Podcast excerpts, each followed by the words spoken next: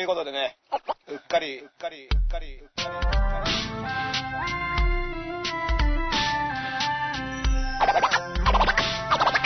り。はい、ということでね、うっかり、うっかり、うっかり。他の人と、他の人と、他の人と被りたくない、やり方が。いろんなこと毎日あるじゃん。10月1日が都民の日っていうと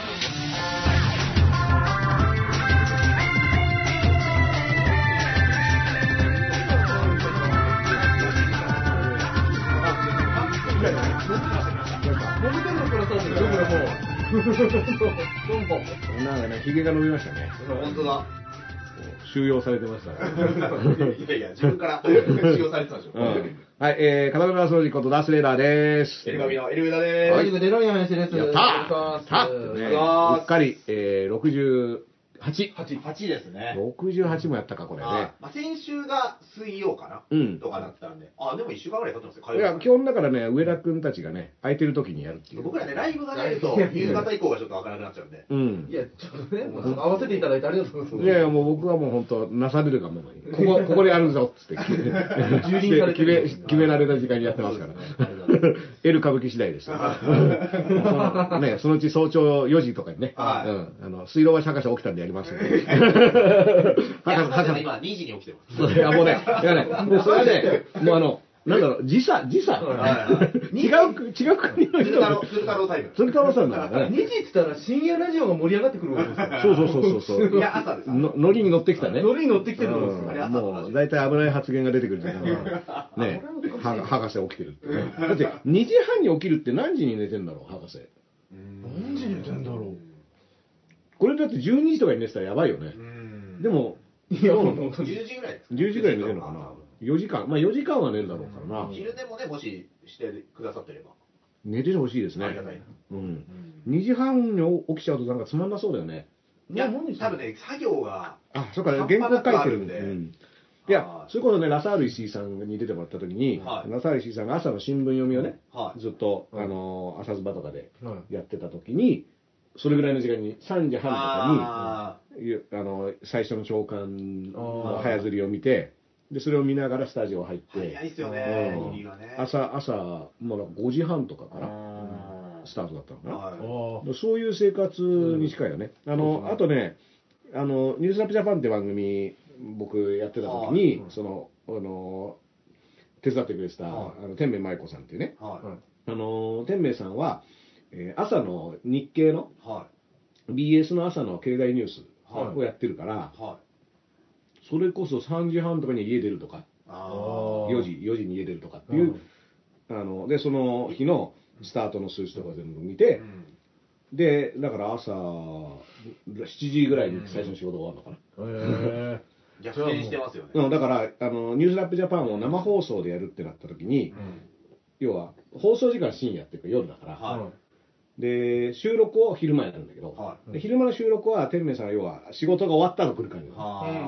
だけど夜のあの生放送になっちゃうと、い。はい。や普段は2時半とか3時に起きるからで早起きなのか、い。ななんだろう。でも難しいのよ、要は寝ないで仕事行くみたいな。夜なのか。でもそう夜なのか朝なのか。徹夜はい。徹夜。みたいな。水商売みたいな。うん。だからすごい申し訳なくて、そのうん生放送を、僕らラッパーとかさ、はあの芸人さんとか別にさ、夜、夜生放送の方がなんか、今日が乗るっていうまあかね。テンションがいいっていうけどうん、でも朝仕事している天明さんにしてみればさあ、ー。まあ付き合ってらんない感はすごいよね。仕事があったみたいな。うん。そうそうそうそう、ね。徹夜みたいな感じなんだけど、で徹夜で付き合うほどの番組でもないでしょうから、しかも、ね うん普段付き合ってるキャスターの中で一番怪しいキャスターじゃないですか。まあ僕はね、キャスターと名乗らせていただけるのはね、占占いのコーナーないですよね。占いのコーナーはね。占いのコーナーもやりたい。ラップラップ占い。ラップ占いでね。僕もね、東京 FM, の朝6時からのクロノスっていう番組うんに、なんか2日間出させてもらったことあるんですけど、うん4時ぐらいから打ち合わせとか行って、東京 FM? そうです、だからね、半あ蔵門かどっかだの、と、麹町だっけ？あかなうんうん。だからなんか近く、別に僕家近いんですけど、うん近くのホテルに泊まらせてもらいましたね。ああ、でもまあそうしないとね。電車ないみたいなうん電車ないでしょ。こんな感じなんだみたいな。うんそうなっちゃう。早い。すごいよね。ちゃんと聞いてる人がいるわけでしょ？その時間の番組とかをさ。そうですね。あのテレテレビとかもさ。だからそういう生活してる人にしてみれば、朝やってないと。だから普段はキャスターの人がいて、それで中西哲夫さんなんですけどさ、うん普段どんな生活して、月金でやってたと思う？んで、うん。月木かな。どん何時に、何時が正常な時間なんだろう？中西哲夫さんってジェフ石原だよね。多分そうだと思うんですけど。はあうん僕あの J リーグカード集めてた時にはね、あ持ってましたジェフでね。あの、ミッシェル宮沢さんと、サイドバックにサンドルさんってミミッシェル宮沢さんはジェフ石原で、僕ー、ちなみに、よくね、その当時というか、えーとあれだから、J リーグ発足のタイミングはい。95とか、4年とか。そ、んなもんですよ、4とか。あの頃は僕だからゲームの企画をよく考えてたから、は J リーグゲームっていうのを企画して、うん。え。で、各チームのメンバーに点、要は能力値を数値化して、はそれでそのトレード、まあ、要はさ、あの監督の J, あの J リーグチームを作ろうみたいな、監督ゲームと実際にプレーするゲームを合体させたあのアイデアをうん。当時、紙にまとめて、はこれでこうあの、どっかのゲーム会社に送ろうと思ってもって、いい。いや、何者になろうとしたの？やいや、だからもう、こうなんかシミュレーション、シプミュレーションレーシミュレーションを、やっぱ J リーグでやりたいと思ってて、それで、もう全、要は名鑑、J リーグ選手名鑑買って、全選手の試合を見て、全部点点数つけて、ガンバ大阪、か修繕、か修繕はタックル力なんだ。ってすごい。絶対ゼロだややってってね。それで、あのー年俸とかも調べては、それでチームの予算いくらで、あおー。あの移移籍とかするっていう、そういうゲームを企画して、でも、ほとんど、あの、逆つくっていう。サカツクに、あの、パクられ、パクられまいした。や違うわ。違いもそあれスタジオ経営までやるから。当時よっぽど時間あったん。ですよねダンさんうん。サカツクみたいなものをでも僕は妄想してて。うん、で、あの、これも前よく話すんだけど、三国志ゲーム、三国志も、しあの、光栄っていうね、はい。あの、シミュレーションゲーム、三国志シリーズ、特に三国志2、3とかを、はい。ぽ当時僕はね、PC98 ってパソコンを持ってて、うん。で PC98 で、あの友達とよく三国志ゲームをやってて、はいやっぱそうするとね、友達と一緒にやってる中で不満がいろいろね、本当はこういう風になってた方がいいんじゃないかなっていう、そう、はい。っていうのを僕やっぱノートにまとめて、で、あのーそれもゲームの企画にして、これね、荻窪にね、データイーストだったあのデータウエストどっちだっけな、うんあのーうんゲーム会社があったんですよ。そこに持ってって、受付のお姉さんに渡しましたから、僕。これがあの本当の三国志ゲームです。えいや、それはあれですよ、向こうからすると、あ、クレーム来たと。いやややいですいや、だから、当時ね、光栄、光栄が、まあ、その、三国志シミュレーションをやってるはいはいはい。で、で、ナムコが三国志のゲームね、はい横山ミステルマンの三国志のゲームを出してて、これも結構 RPG ねみたいなやつ。結構いい出来だったんですよ。は。で、同時に、ゲーセンでは本宮宏さんの天地を食らうとね、あった。あの、アクションゲーム出てきて、あうーりゃそうそうそう、うーりゃー、うーりゃー。って言って、あれね、僕すごい好きだったんだけど、はまあ、この辺が、まあ、いいとこはそれぞれあるんだけど、はもうちょっとね、なんつうの、あのーまあ、僕が考えたアイデアっていうのは、要は、数値とかの情報、はい例えば、あの、三国志での関羽運長、武力98とかね。はいはい、呂布武力100とはい、か諸葛孔明、知力100とかあるでしょ。あれをみんな見れるじゃない。いはい。でも、能力は設定はされてるけど、はい。プレイヤーには能力分かんないようにしようと。あー実際に。実際に、だからプレイしてる人は、で、はい分かる、そう、あの、能力が分からない代わりに、評判が分かる。おこの人はすごい知者ですとかね。はいはいはだから、このかなかなりの武勇の士であるみたいなことを、あの町の噂とか、はい。あるいは、まあ、自分の家臣のね、いはいはい。は話を聞いて、なんとなくこれぐらいのやちょっと RPG 的な。そうそうそう、はいで自分でそうその評判を総合的に評価して、なんとなくこれぐらいなんだろうなはという判断をして、武将を起用していく。いでそうすると、あのよくね、あのまあこれ分かりやすく言うとね、三国志で言うと、早々にね、学信とか利天という武将がいるんだけどこいつら能力低いわけよ。あの設定上ね。まあ、僕はそれも学信とか理念はもうちょい強くていいんじゃないかってこういう話にもあるんだけど、うん。要は能力値が見えてたら絶対使わないわけよ。あ、確かにね。確かにありますね。だけど実際には、うん。そそういう人に兵を持たせて行かせたりするわけだ。だからゲームで数値化しちゃうとそういうことをやらなくなっちゃうから、もう要は今までの実績と評判だけで判断するようにすれば、うん。あこれ案外こいつ活躍してるから使えるやつなんじゃないか感情移入でね。そうそうそう。それであと評判っていうのも、はいは要はそこで嘘つくやつもいるわけよ。いはだから、軍師に、この諸葛孔明ってやつどうなのって聞いたときに、こいつは使えないですよと。それはある種嫉妬だったりさ。自分がのし上がりたいから。そう、自分の地位を奪われるっていう意味ではその正直に言わないっていうう、ん。その嘘をつく軍師みたいなのがいるともっとゲームは面白くなるじゃうん。ん。じゃないと、ウキンみたいなね、あのはい。能力、武力60とかのやつにはい。3万の大軍王とかってやんないわけですよ。あだけど、評判だけ聞いて、しかも20年この人は曹操に仕えてきて、それで、武勇のものですっていう評判もある。あ、じゃあこいつに軍を任せれば大丈夫だなって、そういうことが起こるようにした方がゲーム面白くなるよっていう、この企画中学3年生。何のプレゼンなんだま、まだそんなに悔しいんですか？いやいやいや何も入ってこなかったことがまだ悔しくて。今でも、急に感情が溢れ出したんだよ。今でも、その方が絶対三国志ゲームは面白いと思っていや、わる。かりますよ。で難しさですね、今、当時の、そのなんかデータ量ででき、んかなりそうそう難しいでも要はね、情報が見えすぎなの、国力いくらとかはいはいさは、い。なんかお金いくら持ってるとかね、兵糧いくら持ってるは分かっていいんだけどはい、その農地を耕していくつとかって全部数値化されてるじゃない。そうですねだから僕あの武器を渡せば強くなるとあのシステムあんま好きじゃないんですよ。ああ、武力上があのるんだね。使い続けると武力が上がるとかだうんったら分かる、そう、経験、実際にその人の本来の能力とは別に、経験いっぱい積んでね、積ませればここまで行きますよって、その伸びしろが早いやつか、早熟それか、がね、それをね、実はだから、要は、能力値の中に実践経験みたいなのを入れといて、えーとってそうそう。実践経験いっぱいあれば、大して武力とか高くなくてもそこそこ使えるみたいな、そういうことを、そで、あと戦争も俯瞰するじゃない、戦場を。はあの三国志ゲーム当時の三国志は上から見てで全体戦場全体が見えて、はいあの凹凸の王みたいなやつがたくさんこうギューっていかせるみたいな。だけど実際にその平面図は、まあ、軍師とかそういうのは地図を見ながら決めるだろうけど、はいこれはもう本当に大雑把なものしか見えなくて、うん。でそれと同時に実際に進軍している側はある種 3D 画面ではいその視界分うん。要はだから山,、はい。山の中進んでいくとか坂道。そうそうそういうのはもう 3D のあのその人自然の視界と、あとは軍師が見てる地図の視点うんの2方向を選べるようにして、うん。で地図の方はかなり大雑把なやつだけど、うん。ちゃんと索敵偵察を送るとちょっとずつ地形が分かるみたいな。はいはい。でこの辺に偵察を送るってやるとその辺が、そう。そう、川が実はありますとか、実は真っ暗になってるという最初最初は分かんない、ははうん、っていう、うん。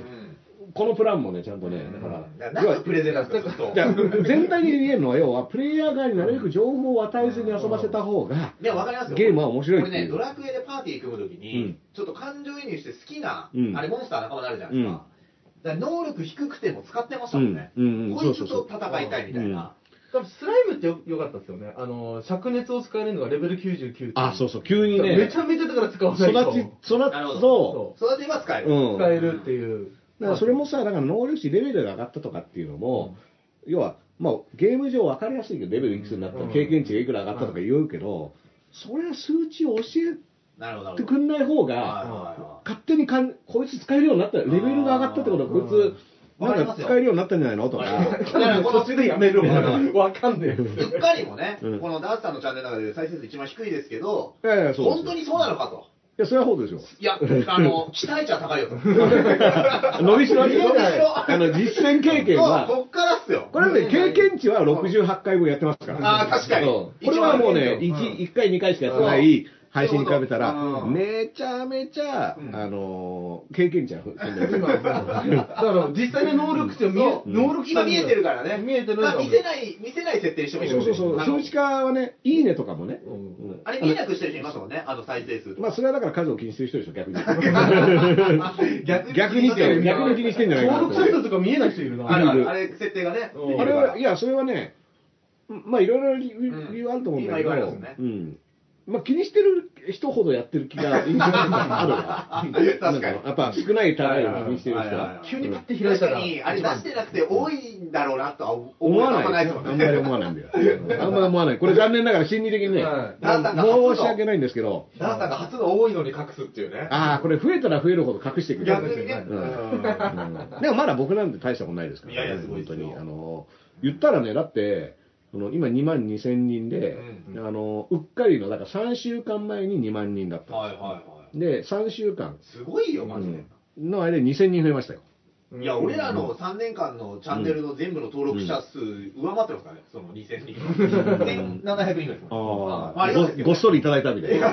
こうする L 歌舞伎、L 歌舞伎のやつをね。全員願えたんですかね。なんかそのうちこのね、あの、よくツイッターでさ、フォロワー水増しとか、あーフォロワー買ったとかさ、うん。そういうのって、あの、YouTube は割と厳しくてあんまできないようになってるらしいんだけど、はいはいあなるほどなるほど。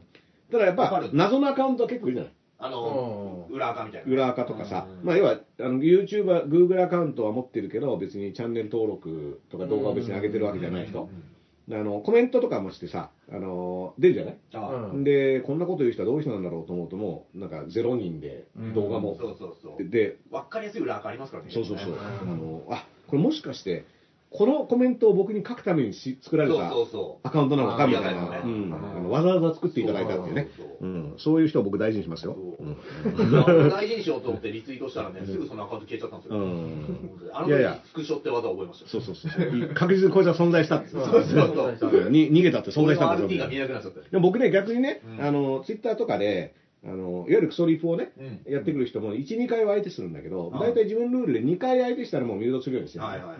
でもミュートして、あのーもう僕は見ない。はい。うんでよく考えたら、リップがね、ついてて返信1とか2になってるけど、うんあ誰かリップくれてるのかなと思うと、やっぱミュートしてると見えないんですよ。ああ、その人だった場合ね。うんでも、でもその人に違う人が返してるのは見えますかそうそうそうそうあーで、うんあのーでもよく考えたら他の人は僕のこのツイート見たら、その人、大概ね、1個2個って大体それ見ても、僕はミュートして見えない場合は、まあ大概悪口は書いてあるだろうと。まあでしょうね。う。ん。多いでしょってことは、あそっか、これブロックしないと、うん。僕は自分が見えないからいいやと思ってるけど、うん。よかったら僕のフォロワーは、要は悪口だけがぶら下がっているツイートがいっぱい、なのってなると、ブロックした方がいいのかなっていう、僕はあのブロックするして、見せないってとこまでやんなくていいやと思ってるんだけど、あんまりなんかその見栄えは良くないよね。でも見栄えを気にすることでもないのかなとか、いろいろ、あの僕はもう気にしない、あの要は、うん。全部ミュートしているところでうん。別に何を言ってようと、すもう好きにどうぞっていう。それ見てどう思ってるかわかんないですもんね。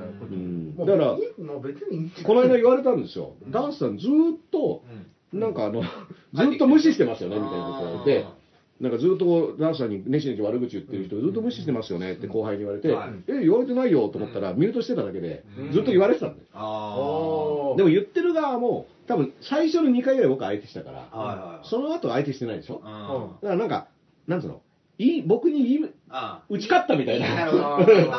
もうダース逃げた、オツみたいはいな感じに思っちゃってるのかなと思ったら、でも、もうこっちとしてはもうその人に対して何らアクションを取る気がないっていう意味で、うん。だからブロックも、なんかちょっとアクション取りすぎ、そこまで相手しなくてもいいやと思ってるから。ブロックっていうのもさ、でもブロックは、まあ一応発動基準があって、うん。あのーまあ倫理的なところでね、あこの人はあのー。の存在は良くないなと思った場合、ブロックする場合、まあ、あんまりやんないのね。うん。でもミュートってよく考えたら他の人には見えてんだよなっていうのが、うん。ふと気づいた。うん。ででその他の人にどう見えてるかっていうのをどこまで気にするか問題になるんだけど、まあ別にいいやと今までは思って、今も別にそれは思ってるんだけど、その後輩にずっとなんか 言ってる人いますけどっていう、あそっか、で心配されててね、これダースさんどうどうしたんですか、この人ずっと言ってるけどみたいな、うん。だから、あなるほど、その心配する人もいるんだなっていう、外から見たらダーさんがボコボコにされてると一方的うにん、殴りかかってるやついるぞと。そう。YouTube のね、コメントも、あの基本的にはそんなに、うん。あのほとんどやっぱりバーっていっぱい来るとあんまり読めないっていうのもあって、あとは、なんだろう、まあ、まあ好きにどうぞっていうところもあるんだけど、まあ、特にやっぱ町山さんとかね、うん。あのアンチが多い人と一緒になるとすごい来るわけ、宮台さんとかもそうなんだけど、うんやっぱもうなんとかこう、宮台さん、宮台に何か言ってやろうみたいな、でも、部が大きいからね、必ず出てきますよね。でもうん。まあ、なんだろう、で、割と僕のチャンネルの掲示板を割と自由に使って悪口いっぱい書いてる人がいて、あまあでも、なんだろう、まあいいけど、ーうん、どこまでほっとこうかなみたいはいなのとはいはい。ゲか。ストのね、うん。そうそうそう、なんかっていうね。うん。うん。まああとはやっぱたまに見て、やっぱり倫理的にこれは、うん。もうこれちょっと誹謗中傷がひどいなみたいなのを、あと、実はね、僕一番ね、表示、あの僕が見ないようにする、表示しないっていう風な選択肢を取る場合があるんだけど、これあのね、アドバイスしてくる人。あアドバイス。うん。もっとサムネをとか。いやいや、うん、そう、サムネをとか、うあと、ダースさん、もう少し相手の話を聞いてあげてくださいとか、あー。あの、遮りすぎですとか、まあ、うん。基本僕の喋り方に文句つけてくる人が多いんだけど、うん。これはもう、あの、消します。いやそれがね、う個性ですから、うん。その、あの、やっぱり、なんかね、尖ってるところを直していくと、うん丸くなっちゃって個性なくなるんだよっていうのを、僕、ナイツのね、花輪さんがね、お話ししてくれたことがありますね。だからダメで、ダメ出し、うんネタとかのダメ出しってのは確かにいいんだけど、そのやっぱお客さんの前でやった上で言わないと、なんかそういうのって、うん尖ってるからうん変わってる世に出るわけで。あのー実はさうん、だから喋り手としてね、うん。あのこう最近あったのが、う僕は要は、笑う、自分で言って自分で笑う癖があるとん。それ俺もやりますよ。で、それは喋り手としては悪いことだと。それとか、笑いで間を待たせるのは良くないんですよ、みたいなことを言って、これがね、僕の師匠とかだったらね、い。ないけど、師ど匠この遊戯で喋ってそうそうそうそう、うん師匠って、ううん。だし、そいつ、善次郎さんのところにも書いてるのかってー言いたいですよね。ん、まあまあ、あの、なんで全然グッズで、なんでどんどんで伝次郎さん自分で笑うからだから伝次郎さんはそれで成功してるんだから。そう。うん。で、言ったら、でも、リアル東海オンエア。な、あの、これがまだ自分の YouTube チャンネルだからね。はい。で、これを、ね、来なくてもいいわけですよ。そう、例えば R1 グランプリで僕はそれをやって落選したとして、その理由はこれだよと言われたらまあそうなんだなって。だってそういう基準のまあゲームなわけでしょ？うん。っていうだけの話で。これダースワングランプリなんですか？これダースワングランプリで、いやいやいや今今今できたでしょ。ダースワングランプリだと思って見てる人いないいや、ダースワングランプリです。ダースワングランプリダースワングランプリ。でも、ダースワングランプリには上沼さんは今のところ配置してないわけですよ。ブッキングしてないってそうそうそう。上沼さんが、ね、毎金ぼ毎回僕が配信上げるために上沼さんが出てきて、うんここ良くない こういうのは良くない僕は自分で頼んでね、うん。僕は自分で頼んで、ラ出してね。この、そう、この配信に対して点数とか審査お願いしますって言って言われたんだと、それはそう、あ、うんもう、あの、へへいって感じだったりするしう、ん。その、要は、そういう機能を持たせてる場合ね。うん。あとはこのチャンネル、この番組は最後にダース・レイダーの喋りが何点だったかを審査員が出しますんではでその人が60点ですって言ったら、それはもうそういうことだから、そういう企画だったらいいんだけど、うんうん。これ基本的には僕が話したい人を呼んで、はいはその人の話を僕が、い。自分でブッキングしてるわけですね。そうそう、自分がしかもブッキングして、おーあの話を聞いてっていうことをやっているだけなので、はいはいなんだろう、なんかもう少しこうゲストの話を聞いてほしい、聞かせてほしいとかっていうけど、それはでもそのゲストの人って多分、大概いろんなところで喋ってる人ですから、ほとんど人前で喋ってない人っていう。コラボっていう意味なんですよね、ここでやってるのね。そうだから、うん僕が喋ってるのがいらないんであれば、うん。多分その人はきっと他でも喋ってるから、そういう人本でも書いてるね。本もが、うん。そうん。あのーそういう場所はきっとあるし、それを選択しないよね、はい。俺、僕のだけを見てくれと、うん。このチャンネルでしかこの話を聞かないでくれっていうことは一切言ってないため、その選択の自由はあるしで僕の喋り方が気に入らないと、もうずっとダースの喋り方だけはこれもうイラつくんだっていう方が、無理に見なきゃいけない理由は、今のところないです。ないし、そういう人がいたら、俺はダースさんのとこだけ切った編集版作って送りあますあもう、ノーダース、ノーダースバージョン。DVD に。その代わり相手何言ってるか分かんない。ノーダースバージョン。でもそれダースワングランプリで書いてるんですか？ダースワングランプリ、ダースワングランプリノーダースバージョン。ノーダースバージョンうんディレクターズカット版。ディレクターズカット版ってカットしてます。うん全部ダースが、ダースなし。ダースなしって言って。最近、自分のチャンネルの YouTube ね、自分もコメントたまにするようにしてて、で今回ね、女の子の芸人が来てくれて、はいはい。で R1 元ファイナリストで、でうん。その子がね、すごいネガティブなことばっか言ってたんですよ。あの、私なんか人気なくてとか言って。あ動画の中で。そう、うんで、意外と。うんでそう、私のことをみんな褒めてくださいって言ったんで、うん。コメント欄に、うんみんな、コメント欄で褒めようっうんてつぶやいてたら、うん。その子がこの前 R1 で落ちた瞬間に、うん。僕のそのコメントにいいねがついてて、うん本人である可能性があるちょっと感じて、なるほど今コメント欄の使い方を勉強中。なるほど。はい。まあ、上田君はね、うはい。うっかりのところにも自分のね、あの、あはい。10分おろしのリンクを必ずコメントでね、はい。書いてくれてますから。ありがとうございます。だから、見てないわけではないんだけど、YouTube のコメントは、リ Twitter ほど、まめにフォローしてないのと、はい。あとね、すごい量を書いて、Twitter140 字だよね。そうでも YouTube のコメント欄は実数制限ないため、あ本当に長い人いるんー。いや、ですよ。長いのありますよね。で、やっぱりこれも、あの、町山さんとか宮台さんみたいな一言言いたくなる、ね、うん。俺にも言わせろみたいな人が引き寄せられる。俺も宮台だと。そうそう、俺の。俺の方が分かってるんだみたいな、うんあの、こことこことここが間違ってるみたいなの指摘したい人はで、一緒に出たいぐらいの人なんですよね。出たいと、だから僕はやっぱり、なんだったら自分の YouTube チャンネルに、例えば宮台さんとかをブッキングしてね、はいそれ、会話すればいいじゃない呼べるのかと。僕だってお、前に呼べるのかと。そう僕だって自分で直接連絡してね、うんあのーっていう話ですよ、こういうの、大概。うんだから、なんかこのやり方が気に入らないとか、うん。こういう人とこういう話をするべきだっていうのは、うん。僕はその人が自分でそのままやればいいのにっていそうと、そんなのできるわけないだろうみたいな話になってう、ん。いや、なんで？だって僕も、できいるわけないだろって言ってきますよ、やっぱ。や、だからやんないじゃん、だって。あ、やんないんないの。あの、だからうん、町山さん、ここ違いますよって言いたいんだったら、町山さん呼ん。で。話せばいいのにう、ん。なんでやんないんだろうって思うし、これがね、例えば朝まで生テレビですとか、うんね、報道ステーションですとか、はいはい。ニュース23ですとか、はまあ、そういった場所でうん。の対話だったら、うん。やっぱまあそういう場、中立のリングね。そうそうそう、なんか別の資本が入ってるリングっていうのはあるわけじゃない、うんあとは雑誌の対談とかね、ううん。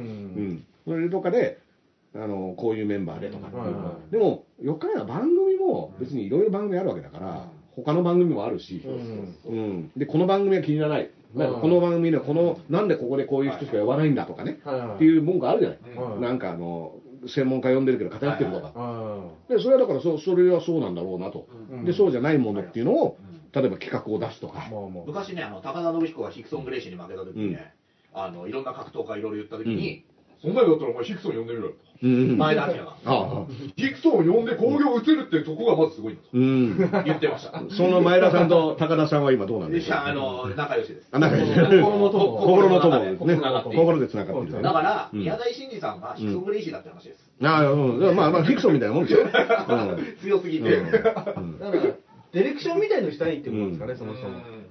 ね、だから。だったらあれじゃないですか、うん。これこそスポンサーで何十万から受けつけるとか、これ今ね音量が小さいというねはいチャットがあってあのちょっとね、僕の声がね、ちょっともっと張った方がいいですかね。たでもねもしかして iPad の音量が小さかったからこれで少し上がったりちょいちょいそのコメントをこの配信が来てはいますね。うんうん芸人のくせに声が小さいの。いや、でまあね、張ってもいいですけど。書いて書いてね。いやこの子あの放送だけ音量が小さすぎるっていうの確かにね。だからなんで俺のはいはい。いやいやい小さかったうん。あら基本林くんを中心に小さかったこれは否めない。これは否めないな。いや今ね。ここで張ったら、この距離取ってる意味なくなっちゃうんですかじゃあじゃああとね。はあの iPad のはいマイクの音量をどう設定していいかいまだにねい。なるほど、なるほど。もう68回もやってますけどはい よく分かってない iPad で収録しだしたのは、でもこう、ね。うっかりがね、ね、最初か、はーかうっかりのどっちかなんですよ。はいあの、ライブやってみたのねス。マホで撮ったりとかね。うんうんあそうそうそうそうりましたからそう。やってて、これで、あの、やり方を覚えたんですけども、外付けマイク買おうぜ。ねね。買ってください。いや、あのね、なんだろう、あるんですよ。はいあの、昼からなんですでね。でもあれね、2本しかなくて、はい。コードが。うん。で3人だともう対応できないんですよ。で、そう、真ん中にね、そう、あの、1本集音マイクみたいなのを立てるっていう、うん。これね、音を聞く、聞く理由、あの、聞く方法があって、はい。あの、DJ 総長さんがいつもこれ上げてくれるじゃないですか、うん。ポッドキャスト、うん。あの、とかに。うん。そしたら、ポッドキャストでうん、これ、後で上がったら、うん。ポッドキャストの右上のボタンを押したら、うん、あの、ボリュームブーストっていうのが出るんですよ。そこで最大にして、さらに、あの、機器のやつも音量でかくすると、でかくなる聞けます。じゃあ、あの、今ね、総長の、あチャットで総長参加してくれてたんだけど、はいあの、集音マイク買ってくれて総長君が言ってくれたんだけど、総長君がポッドキャストにした後にね、うん本物の音質で聞けますそうそう。最大で。うん、これは、あの、仮の音量ですから、これあくまでね、自分の YouTube ですごい案内してたんで。あの、ノーアルタカは爪を隠す状態です。それ出せと。ね本当の音量はこんなもんじゃないようんこんなもんじゃないんだよ、ね。声うん。ことがね、はい。あのあるんですけども、はいはい。えーね、あ、DJ 総長よろしくお願いします。すいませんありがとうございます。いつもね、ねお世話になって。ほんで、うん。あの、総長くんね、はい。だから、ハーと、はい。うっかりと、昼からなんですのポッドキャスト全部やってるあ、えーどうぞ三つやってくれて、昼からなんですがですね、はえっと、はうっかりのね、はい。7倍ぐらいの視聴数を今。えー、ポッドキャストで。ポッドキャストで。ああれ、再生数わかるんだ。なんかわかるみたいですよ、データでね。へー。なんでね。でも、あの、うっかりとか歯はね、もうずっと前のやつからねう、ん。全部聞きますから。ー、いやー、嬉しいっすちょね。っと手加減しすぎたかな、7倍うん。そうですね。はい。ちょっとね、はい。海洋圏でしか聞いたことない。7倍。7倍、5倍とか、7倍5倍。危ないよ、これは。海洋圏って何倍まであるの？20までしか聞いたことない。?20 まで。うん。であの、ちなみに海洋ってさ、はそのうち海洋の上に海洋神っていうのが出てきて、あいましたね。確か。あ、大海洋様。大海洋。あの、海洋が4人いるんだよね。はい。で西と、うん。西の海洋うん。い。シーンいましたね。それでその上に大海洋がいて、大海洋がいて。で、で、海洋神。海洋神がいるんだよね。もうさ、その、上には上がいるシステム、はい。もうかりんとうぐらいでやめといてほしかったかりんとうではい。上にさ、如意棒刺すとかりあの神様とかいけるでしょ、うんあれでもうそのネタ的には、はもう驚きはもういその一回でよくて、次から次にね、だからそのフリーザの変身してね、はい。究極のフォルムになるとかっていうのも、確かになるほどとは思うんだけど、はい。い。第三形それはね、よく言われる強さのインフレ感。そう、あのドラクエでね、はい。いや、ボスが必ずもう変身するようになっちゃったよ。エスターとデスピサロデスピサロとか。ね。は、い。デスピサロとかさ、でも、前はね、うん。あの、バラモス、ゾーマとかね、うん。あの、シドーとかハーデスはね、変身しなかったですよ。はい。もうちゃんと後ろにバックにいますよっていう。う。ん。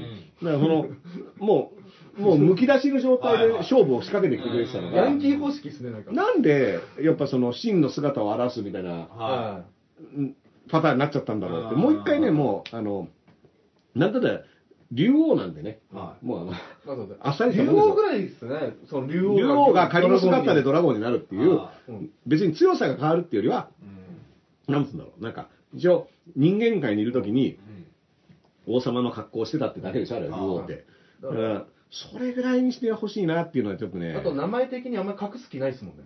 うん。竜王。竜王。うん。ボスです。竜王ね。竜王のこあのドラクエ3でね、うんあの竜の女王様がね、はい産んだ卵っていうのがね、うんこれが後のっていうのがね、僕、ちょっと感動しましたもん、最初。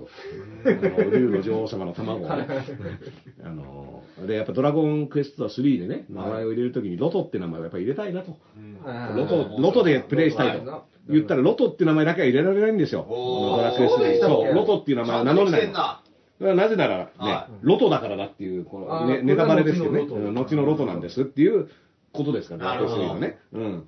だから、こその、あのー仕組みっていうか、うん。やっぱドラクエ3最初買ってきて、名前何にしようかなって言った時に、うんロトって入れたら、その名前は使えませんって言った時に、あの、後でね、気づいた時に、はい。この堀井雄二、うん。堀井雄二さんはすごいっていう。ね。うん、ゾクッときましたよ。あの、ミノアマンがね、うん筋肉マンのテーマ曲でなんで出てこないんだって言われて、うんいや、筋肉マンが使ってるからですって言った。そうそうそうそう。はい。僕はミノアマンなんです。ミノアマンなんでね。って言ってましたあのそうそれ筋肉マンなんでね。同じだと思いますうん。うんうんしっかりしてんな、設定。しっかりしてますそうそうそうちなみにドラクエ2発売されたのがうん34年前の今日だそうですよ。おあれ？34年前の今日、僕が9歳の時。はい。えーとね4歳だだから僕ね、ドラクエ2は、まだ日本に帰国してなかったんですよ。ああ。で要は、だからリアルタイムでやってなくて、は10歳で小学校4年生に帰ってきた時に、ファミコンっていうものがね、を買ってもらうんだけど、はい。ファミコン買ってもらって、で、ドラクエ2がその時にはもう買えるようになってたの。はい。うんうんだから最初すごいみん大ヒットでした、うん。でだけどうちの近所のねこれ亡くなったゲーム屋だから言いますけどね、ここはねヒット商品は必ず抱き合わせ販売してるね。えうー。ん。でドラクエ3とかもうん。単品では買えないの。え？え？どうやって？抱き合わせ販売ってしてて怖いあよ。の要は発売日にドラクエ3予約できたんだけど、はい。そしたら値段がねだから8000円とかするわけ、うん。結構高いんですよね。あの要はドラクエ3だけではなく、はい。その店で残っているはい。2も。いや、あのそう、他の在庫。他の他のってうん。あー。ちなみに僕がドラクエ3買った時に一緒に買わされたのはイカリ2なんだけど、えーイカリ、イカリっていうアクション、あシューティングアクションゲームがあるんだけど、これをね、抱き合わせ販売でうん、で、これはね、後に違法になるんだよ。いくらになるんですかそれ？で。1万。いや、1万とか取るんだよ。ああ、うん。売れ残りの処分の仕方そうそうそうそうそう、ヒット作に抱き合わせで、へ他のものをくっつけて、でドラクエ3だけを買うってことだができない。ダサい帽子とかもあるかねダサい帽子とかダサい帽子とドラクエ。3とかうんいや、でも、そういう感覚でもそうですよね。うん実際でもそれで怒り2にハマったやつもいたかもしれない。イカリ2は難しくてはまらなかった。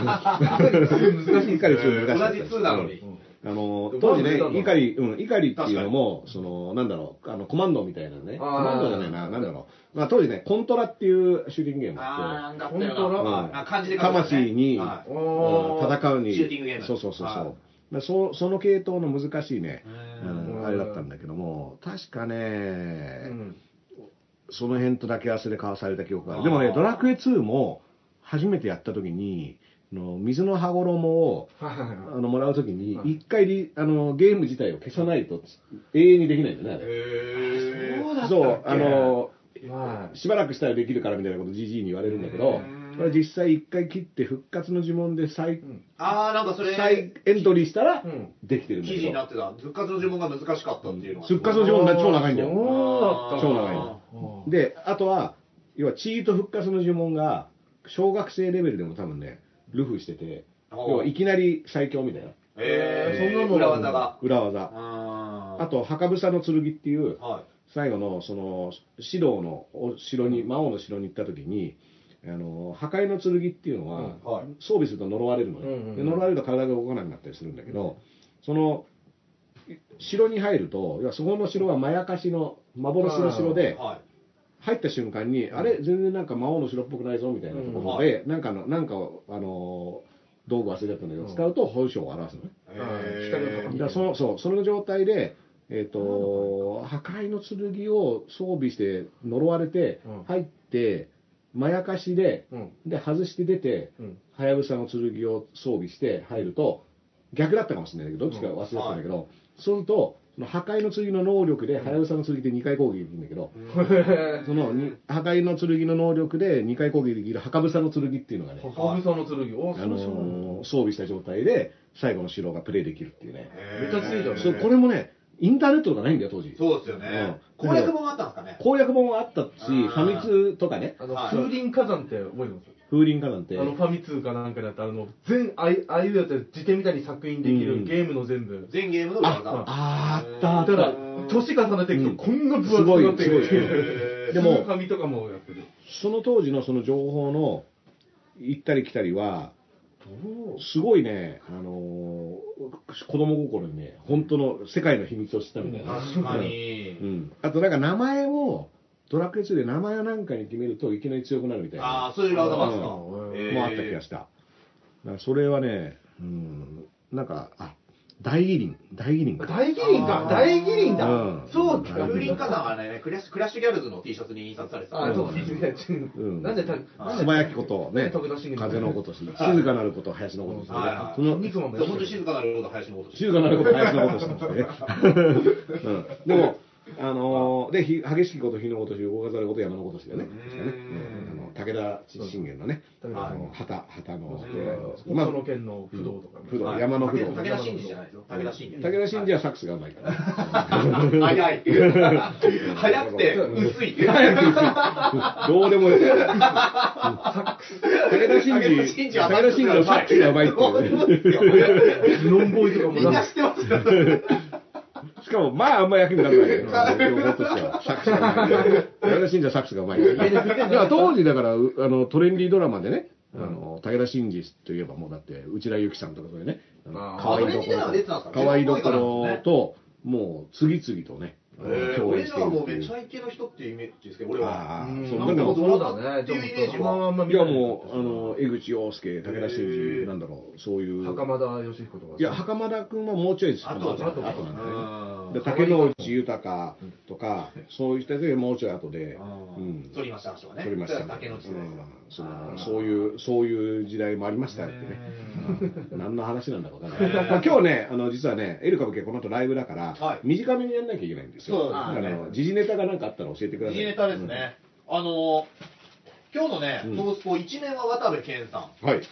周面が森さん、森喜朗さん。う渡辺健さん、渡部健さんなんか5月ぐらいから、なんかだんだんその前座でうん。復活していくという、メレンゲの気持ちの前説とかそういうのがやる。なんかね、その行列メレンゲの気持ちが終わるらしいんだあけど。っていう、まあそうね、まだ公式が出てないですけど、そあの、、そうなの？公式が出てない情報、今、林くん言っちゃったの？いや、なんか、記事になってるあのネットニュース好きなんで、うちらから。あのではい、まあそういう話ある。え、だって職場じゃん。いや、その俺らで前全然もう言ってない。ちょっと広げんなよ。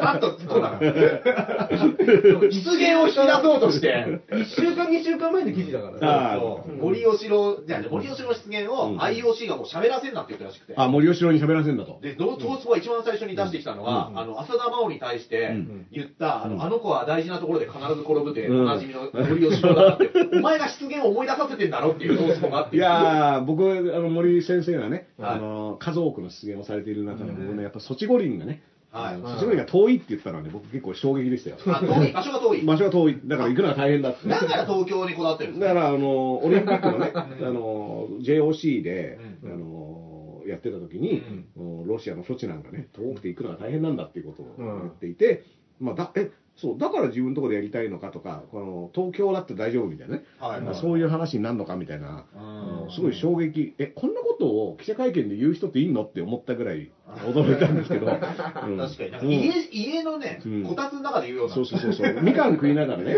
あのおじいちゃんまたバカなこと言ってみたいな話をするとか言って、あらら、そっちなんか遠いとこわざわざ行かねえだろ、誰もみたいなこと言って、い。や、俺本当に距離のこと言ってたんだもん。じじい黙れって話なんだけど、これ、森喜朗さんって人は実在しますから、いや、知ってますよ。この男は実在する、アントンだんっつってね、こんなバカな人いるのかとか思っているんですよ。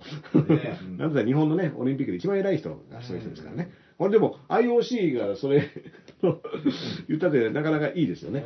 うん。まあうん本当に言ったんですかうね。んいやいやいやいや。ねえ、森喜朗さんが喋れば喋るほどオリンピックが実現から遠のくってなるほど。ちょっとあの、逆風を吹かせる。逆風を吹かせるだ俺逆に、俺前これ思ったんですけども、前もちょっと、前に声で言ったと思うんですけど、俺保険行こうとしてるのかなと思ってるんですよ。保険？はい。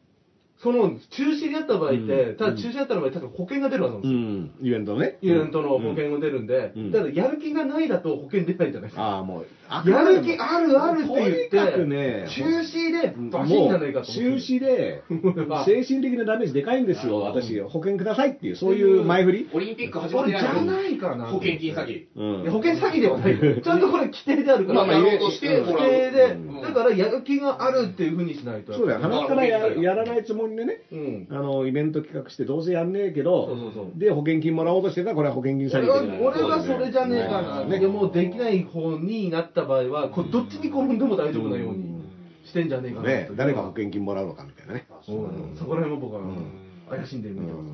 あどうなんですね。はいあのもうまあまあ、あの森喜朗先生だけがオリンピックを開催するっていう道もありますから、一人一人五輪あの 俺だけは、俺はやめないみたいな。俺ね、全部森さんにね、押し付けるとかわいそうすぎる。かわいそうすぎうる。ん。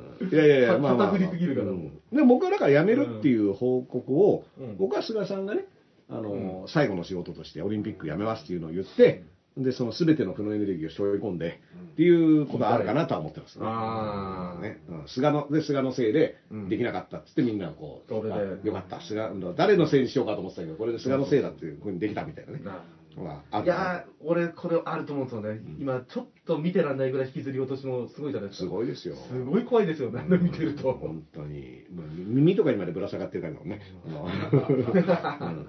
うんまあまあまあまあ、はい。他にありますか？トースポ以外で。トースト以外だと、うんえー人気カップル YouTuber のうんエムレナさんが破局したということで。あら知ってます？知らない。俺知らなくて、え、エムレナさんっていう本名前なの？はい、エミネムじゃないですよ。エミネムですうん M とレナなんですよ。田中ではなく。いや、あの、M と、M とレナで。M と、M とレナでエムレで、あのあカップルなの？ねそうなんですよ。うん見たんですよ、初めて。ナ。M っていうのはまあ、ホトさんなの？えいや、違います。うんそれはまた別件の。別件のはい渡辺真帆さうんん。結婚されたばかりの。うんで結婚されたばかりだけど、ちょっと忙しいという。うんこれ、エムレナさんってうん、カップル YouTuber でうん何百万回の再生数を稼いでるんですがす、すごいね。一緒にお風呂に入ったり、あ、カップルで。そう、うんっていうのを実況中継したりとかしてる。あらら、そんな。俺初めて見たんですよ、ちゃんとあらやら。そしたらね、うんすごいのが、うん面白いこと言ってないんですけど、面白いですよね。もうだから今面白いことを言う必要はないってことだよね。そういうのをね、うん感じましたね。うん俺、でも、エムレナさんかなり人気みたいで、うん。この破局したっていうだけでもかなり、もうニュース、ヤフートップニュースうーんに、はい、トレンド何位何もしてなくてもいいってことだもんな。いるだけでいいよね。まあ、まあ、カップルが実情を晒すっていうのは相当何かしてますよね。うんプライベートをうんそこまで切り売りしてるっていう。だから、逆になんか面白いこと言ったら不自然だよな。でもさ、いや、は企画が相当混んでるからうん面白いことを言えないっていうのはあるよね。破局うが、ん結果破局しましたっていうんだったら、やっぱそこに至るさ、やりとりも全部や見せてほしかったよね。あどういう、最後のあの時、あんたこういうこと言ったから、みたいな。確かにそのボタンの掛け違いとかがね。だからこれ僕ね、そんな詳しくないですけど、もしかしたら、これ、ね、うん復縁もあるのかなみたいな。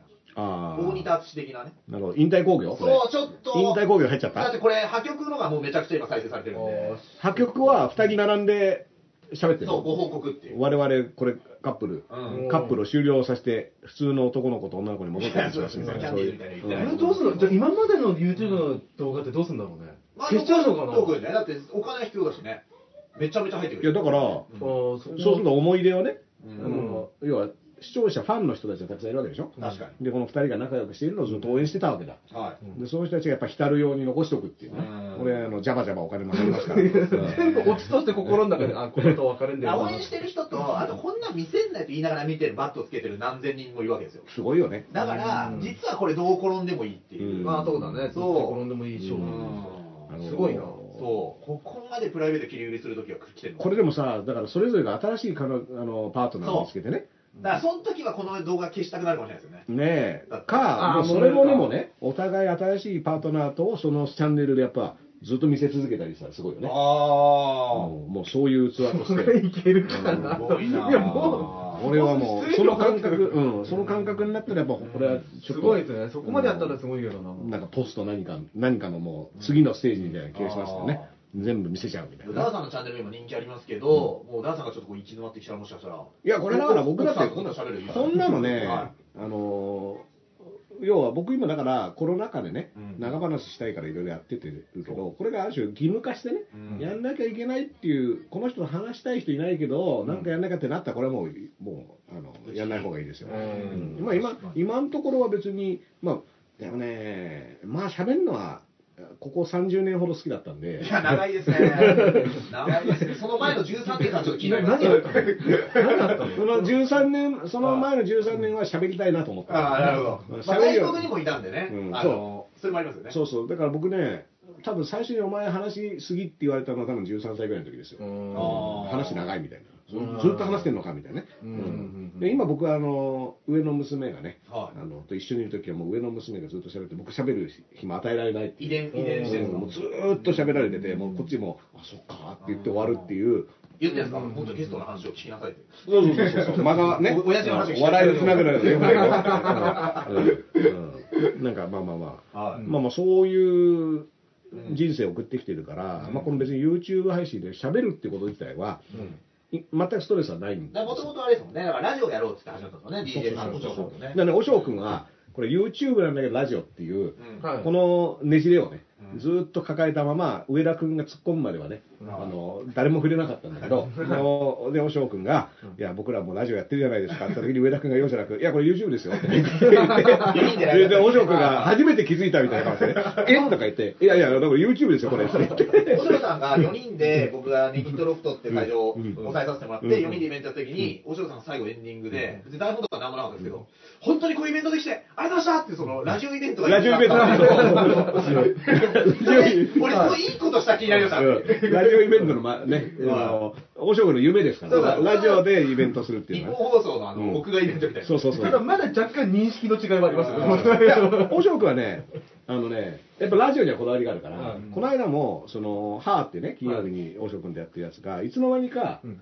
あの、ズームラジオっていう名前をおしょうくんがつけてて、あー。おわズームラジオズームラジオラジオ局がやってるズームで。そうそう。う んえこれ、これは何なの？って言って、うん。いやいやいや、一応ラジオだから、みたいな。赤いトレにつけたんですか？そう、ずいや、紹介のね、あー。あの、おしょうくんが紹介している時に、このズームラジオって冠が勝手について。て、告知がなんかで僕はヒップホップトークライブって言ってるんだけど、おー。うん。うん。そうそうヒップホップそうそうヒップホップトークライブっていうふうに言ってるんだけど、おしょうくんが、これ、ズームラジオって言ってて、で これ、あの、何の相談もなしにズームラジオって言ってるけど、これは何って言ったら、いや、まあ、なんか、そういうことじゃないみたいな話になったんだけども、うん。ってこともラジオから動かないですねでも、ズームラジオもね、僕が指摘してから言わなくなっちゃった、おしょうくん。言わなか言わない方がよかったな。言葉に、言葉がなんかあれですか、しかもしてですね、うんラジオっていう言葉にもん、僕らでいうテレビみたいな。そうそうそう、ラジオにやっぱ、あの、こだわりというか愛情があるから。ああるでしょうね、なんか思い入れが。そうそううそう。んはい。ね他に何かありますか？そうですね。あとはあれですね、映画秘宝ですね。ああ、映画秘宝ねあー。僕ね、昨日知らなくて、はいえっと、今日ね、把握して、ここれ、れをかけないとね、わかんないですから。うんひあの、あの僕ね、編集長の方はお会いしたことなくて、はい。その DM 送った人。うんはまあ、だいぶですね、あれは。い。ーなんか見まのしたね DM はびっくりで、やっぱ、僕ね、DM 公開してないんですよ。はあの、要はツイッターっていうか SNS 上のやり取りは、はい見えるところでやるから意味があるとい。思ってるあその、うんリプ、クソリプの対応も引用ありも全部見える。だからわざわざその、で、DM は僕らが知り合いと、要は相互フォローしてないと送れないっていうことは、はい。要はメールと一緒なの。メールとかはい LINE と一緒で、要は知ってる人と連絡を取るためにの、だから仕事とかね。だから、ある種ツイッターっていうプラットフォーム上の、僕の使い方としては、要は知らない人が見えるところでやり取り見えるところで逆にやり取りするから良いところもあると、うん。であれ要は DM を送るってことはその引用 RT じゃなくて DM を送ったっていうところが僕すごく気持ち悪いなと思っちゃうのね。要はうん見せない、要は、うんなんていうの見せないでね、はいで、まあ、ライブさらされてライブ感覚ですよね。そそのう。でその後、DM をさらされて、どうのこうのって話になったり、うん。だってあんなの来てさ、うん嫌じゃん、あん。だから、もう抗抗議するとこっち側がその、まあ、わざわざツイッターでアカウント名前変えててもわ分かっちゃうっていうか、でもツイートは見えるところで捨てたわけだから、うん引用 RT は僕はルー。ル上うんは別にお互いね見るお互い見えるところでやってることだから。う、んえそんなんでそんなこと言うんですか？で例えばそこでじゃあ死に死にたくなるっていうね、内容もどうあれなんなの？と思ったけど、なんなのとは思ったけど。一般の人で鋭いツッコミ入れててね、うん死にたいって言ってるけど、お前ら去年一回死んでるじゃねえかって、あの映画表を休館したことそう。そうそうそうそうううまいとかっていう話もこれまたでもまあ実際ねその晒した人がどういう方かも僕わかんないしあのだからどれぐらい実際傷ついたのか嫌な気持ちになった。まあでも嫌な気持ちしただろうなとは思うしね。あのだでその後その映画秘宝からのなんかあの謝罪文がねアップされててでそれでもなんかその直接電話したみたいな話が載ってるんですよ。ああなんかなんかこれがちょっとまたよくわかんなくてはい。なんで電話番号がとかっていうのがこれあれですかねそのクレームっていうかその、まあ、女性の方なのかわかんないですけど、うん。その人が直接その出版とかににクレームを出したのかなクレーム電話をしたのか,、うん。かなとは思ったんですよね。あ、でねそうなんですか？なんかツイッターで、ツイッターでその感想をつぶやいたらじゃないですか？いや、だから元はそう、元はそう。あ元はそうで元はそうで、そしたら DM が来て、で、これ気持ち悪いこんなの来たっつって言って、ツイッターにまた投稿した後に、まあ、その映画秘宝は、その双葉社が扱われてたから、はいそのそこにある種抗議の電話が、はい抗議の電話うんここんなのがその僕の雑誌から来たんですけどっていうのを抗議して、じゃないと多分連絡先とか多分謝罪の電話が来たみたいなことは書いてたと思うんで。で勝手に、要はそのまた編集長がその被害があった方にまた電話してみたいなのが謝罪文書いてある。そこちょっとよく分かんなくて、うん。でも逆に言うとね、結構、会社とかに問い合わせを送るときって、個人情報書くじゃない、問い合わせフォームでさ、メアドとか、下手したら住所、住所とかも、ね。ある、でそれは一応ある種それを知らせて自分がな、ね、クレーマークレームをする場合とかね、要望する場合でも一応なんつうの立場どういう人かっていうのが分かって、でもそと同時に自分が何者かっていう情報を会社とかで伝えてるわけですあうん。それはどう利用されるかっていうのは、ちょっと怖い。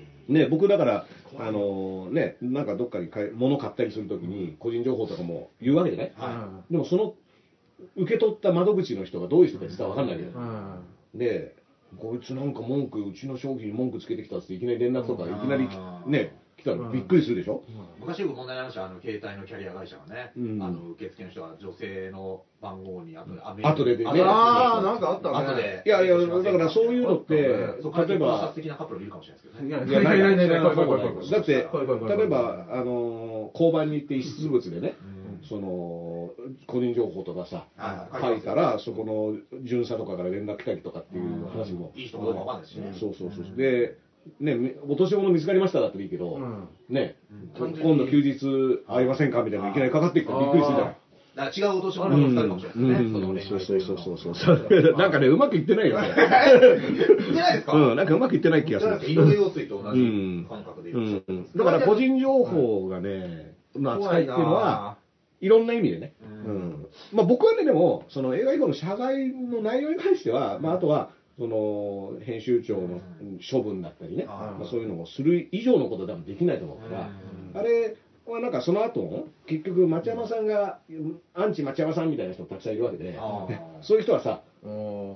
もうこれに乗じて、あでもね、立ち上げだけで、今、そんなに出資したってだけでしょ出資したぐらいですよ、私。山下さんと町山さんが出資して、ああので一応なんか出日出資者みたいなので名前も連ねてるんだけど、じゃあ今の新日のクレーム猪木に言ってるみたいな。まあまあそれにねまあでも そういう人もいるでしょ。お前が新日を作ったから、猪木です、うん。はい猪木でも売却したから、株売却したから。でも新日です。いやでもそれはさだからあの広がり方的には、うん。僕はこの編集長の行為っていうのが問題で,、うん。でこれはひどい、うん。でそれに対してどういうふうに組織として処分するかっていうのはまあな内容でやるだろうっていうこと以上は別に、なんだろう。でもちゃんとその映画評側の方は、あのちゃんと名前も公表してるし、うん。ちゃんと、まあ、誠意ある対応はしてると思います、そうそうそうそうそうそれは、そうん思いますね。あれ以上は別にできないんじゃない？あとはもう社内でこの、まあどういうふうな、まあ、立場っていうか、うん。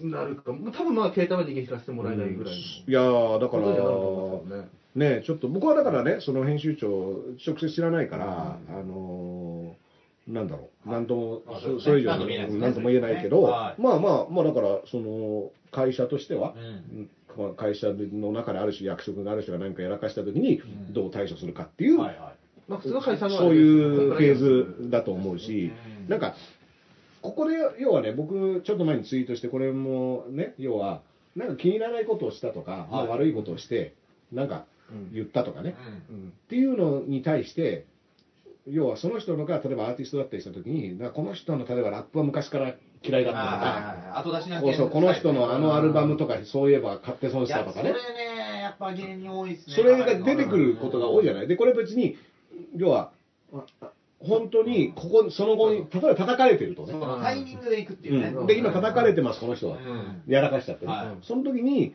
いや、前からこいつのことは好きじゃなかったとかあのー野じ馬根性そう、そういうのは僕俺らは、も、俺らもそんなかかりますよ。うん。で、でも俺らがやってる漫才実はそうですよ。同じ。それで笑いを取ってますそうそうけどね。。C ネタで話題になった人過去掘ってしようみたいな。同じだ。うん墓掘り人ですから、ただのブーメランだと。うん。いや、だから、ね、例えば、その雑誌とかもね、この雑誌は前からこういうことをやっているとか、この雑誌の関係、別の関係者がここでこういうことを言ったのが、とかっていうのがいろいろ出てくるわけじゃない。もうそれはもうね、このタイミングでそれやるのは僕はね、卑劣ですよっていうふうには思う。それは違いますね。でもうん、じゃあ卑劣だって、その全部問題なしじゃなくて問題があったところはもう、これを、ここは問題ですってこそれ、とをおの、おの、あの、それぞれの人のモラルの中でやっていくってそうことね。そうそうそう。だから、ね、なまあ、まあ、ラッパーだろうが、シンガーだろうが、漫画家だろうがね、なんか、なんか問題発言をしたり、あれ、この人こんな人だったのみたいなのが出たときに、その、そのタイミングで作品だったり活動を、やっぱり、前々から思ってたことをね、そうそう。前々から嫌だったんでしょ？っていう俺だって M1 の2回戦でめちゃくちゃ滑ってる動画にコメントで、この人たち何が面白いの？一回もライブで笑ったことなあ、い。そう、出た。その一回も笑ったことないとかね。それお前その滑ってる動画の証拠のとこで言ってんじゃんみたいな。じゃあ普段俺ら受けてんじゃんみたいな。あ、受けてんだ。うん、受けてよかったみたいなね。逆に、まあね。かカンクンできますこれがあの M12 回戦で負けた人の。いいわけ、まあバカよ。キックバカよ。いまだに、いまだに辛いんです。いまだに辛いんです。だって僕なんかだってヒット曲ゼロとか言われてましたから。ヒヒット曲ゼロ？ヒット曲ゼロ、ヒット曲ゼロで、あの、フランス生まれ、父親が朝日、ヒット曲ゼロ、メディア出たくて必死みたいなのを言われてて、僕やっぱ、あの、特にね、こういうのね、勘違いしてる人多いと思うんだけど、僕こういうの、あの、笑いに変えたりね、してるけど、傷ついてないとかじゃないですよ。それそうだ。あの、嫌な思いはしてるし、ん。ムカつく、うおー、ムカつくってなって、気持ちもありますよね。でそう。ね僕は一回ムカついた時に、あ、今ムカついたなっていうのを自分でセルフモニタリングしてうん、あ、今俺怒ったなとか、今この発言のこの部分にイラッときたなっていうのを、が分かった上で、じゃあどうしようかってもう一回、あの、っていう対処の仕方をしてるだけで、その、なんつうの？感情が痛まないとかじゃないないんですよ。だから、大丈夫。あの、僕の悪口を言ってる人、こいつ何言っても聞かねえなじゃなくて、ちゃんと聞いてるんだけど、はい。ちゃんと聞いてるけど、その上でね、聞いてる上で、あの、そのダメージを広げないためには、うんとか、あの、付き合わないためにはね、そうそうあの要はいろいろ細細かい針ぐらいのは刺さってるわけですよ。い。や、ロボットの自虐ネタは響かないですから。そうそうそう。なんで自虐ネタが響くかっていうと、うんうん。それちょっと食らってるのをこう返してるってのは伝わるから。そうそうそうそうそうそう。それが大事だからね。一応ね、ダンさん、この前俺は鎌倉 FM の収録行ったんですけど、お今日ね、鎌倉のお土産もいただきましたから、ありがとうございます。このスタジオやっぱり、で、あの、自分で言うことじゃないですけど、うん。あの、曲紹介でベーソンズさんの曲ちょっと流して、もしかしたらちょっと CD が在庫足りなくなる。かも。そんなにある？でもね、ちうん。ょっと、よ、ありがとうございまいてもらっていいですちょっと在庫確認しておく。いっぱいあるから、在庫。いっぱいあるだからそのヒット曲ゼロとかもね、うん。ヒット曲ゼロっていうと、ダメージがあると思って言ってるわけでしょ、うん。で僕が。で、傷つけようとそうそうそうそうでだからその意図がわかるから、うん。傷つけようと思って言ってることに対して、あの、の対処の仕方っていうのはありますから、要は、あの、相手がなんか尖ったもの投げつけてきてるわけだから。あで、それを刺さって、刺さったのに気づかないって話ではなくて、はい。護身術が。そうそうそうそう、あの流して刺さらないようにしたりとかっていうことをした方がいいし、うん。うん。でも同時に、なんだろう、なんか、あのこのタイミングでだったらこれ刺さるんじゃねえって投げるのとかって僕はやっぱり結構卑怯者のやることだなって思う、ね。このタイミングでね、違うことまでね、うん、っていうのはね、あの改めてね、思いましたよ。はい。で、まあ、その上でね、ヒット曲ゼロっていうのも、その売れたい、音楽家として売れたくないんかって言ったら、そんなの売れたいに決まってるけど、うん当たり前ですよ。うん、なんか、オリコンチャートとかに入ってる曲みたいなのは作ってないっていう自覚はあるので、うん。ああ、その路線ではない。だから、それをやってね、これはヒットする、これはね、100万再生されると思って作ってうまくいってないっていうのは、すごいダメージでかいと思うんだけど。また違いますよね。それともちょっと違うのこだわりもあるよ。うんうんうん。まあ、こんなのがそんなことになったらすごいなっていうのは同時にあるけど、だ俺だって前田明 T シャツを着たまま人気欲しいと思ってるよ。うん。っていうこの前田明 T シャツなくなったら、うん。ね、その T シャツ変えてくださいって言って、うん。まあ変えるだろうな。俺がグッチで全身統一した時は売れた時だと思う。え、グッチ裕三で？グッチ裕三じゃないわ。グッチ裕三でも売れてますけどね。グッチ裕三で全身を固めるってどういうことなのかなあれですか、包丁とかグッチユーゾンモデルの。グッチ雄三。怖い怖い怖い。おろし金とか。うん怖い怖い怖いね。俺がおしゃれ服着出したら、うんまあおしゃれですよね、これうん。ね。はい。ね。いってらっしゃい。あ、ちゃんと。水代ちょうだいうん？お水代。お水代はいあちょっと、じゃいや、あ。初めてのお使い流してんじゃないですか、これ。ね。ということで、えー。ダースレイダーさんはね、えっと、はい今日この後に僕らエル歌舞伎の今日の10分おろしというのも毎週、最近ちょっと出てくださってるので、こちらのそちらの方もちょっと時間あれば収録を。はいちょっとね、僕らライブがね、この後あるんで、ちょっと間に合うかそろそろですね。あるんですけれどもねすごいですね。ダーさんいなくなった瞬間、ここがすごいパックリいや、確かにね。どん、ものすごい面積をね、面積半分以上取ってること主人公ですから、この配信の。すごいですね。開いた感じ。あダンさんがね、お水代を。おお水代をそうそうそう。これね。いやいや、だからね、そいろいろありますから、うん。あのーなんか、このタイミングだから叩く、あのー言わない、何も何事もなかった話戻ってます。編集点あったぐらいの。僕あの、お水代っていうのが、なんか落語家でいうとこのお蕎麦代みたいな。お足代みたいな。お足場代。お車代。お後が、お後がよろしいよ。お後がよろしいようでっていうのがさ、うんその、あのー意味としては、次の人の準備ができましたっていう意味なのね、あれね。あ、そっちなんですか？あーそっちがよくこ決まったっちがよく決まったっていうことではなくて、次出る方の準備がもうできたので、じゃあここで私はこの辺でっていうそ、の割には袖見てないですね、あれ言う人。あ袖見てね、言ううんの。あ、お後がよろしいよっていう。だからだから下と髪を見てんだ。あー一応まあ前でカンペ出されてるんじゃないの準備できました。お後がよろしいようでって書いてる。あれ実はセリフを言ってるのって、まだ来ねえかってまだそうそう、ずーっとうん、準備できねえのまだ。準備できねえのまだうんって言って、こう、起こしてるんだよね。そういう話らしいですけどねな。るほど。うん。まあなんか告知事とかありましたら。はい。明日ですね、うん渋谷ロフトナインさんでえー、18時半からかな、うん。えっと、パーマ大佐とあ。いう芸人とはい。ツーマンライブを行います。で、噂によるとパーマ大佐なんか、ラップのトラック作ってくるんで、フリースタイル戦いましょう。って。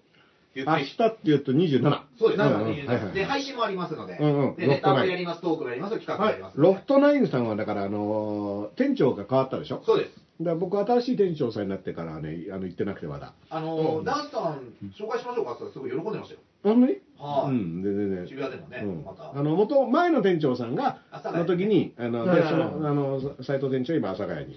るんだけども、あ移動がね、そうそうそうありますそうそう、うん。というのが、まあ、明日ありますので、よかったら、配信もありますので、うん。ぜひチェックよかったよしてください。かった、えー僕はね明日えそれ何時からの？20 18時半からですね。18時半で8時前に終わるみたいな、8そうです。時前は19時45分までですね。僕はね明日えっと夜9時半からかな、はい。あのニコ生で、えー、深堀 TV、えーはい。宮内真司さんとね、レギュラー番組ですね横溝さんと、あのー清原さんねまたお清原さん清原さんも黒夢の黒夢のね清原さんあの清原さんもうん清原さんもだいぶびっくり。清原さんはただ黒いだけなんだけど、黒い、黒い、黒い、黒い夢を見て黒い夢を見てたのが黒清原さん。清原さんのね、清原、清原といえば、清原っていう、あの、無理やりの、そのつなぎある。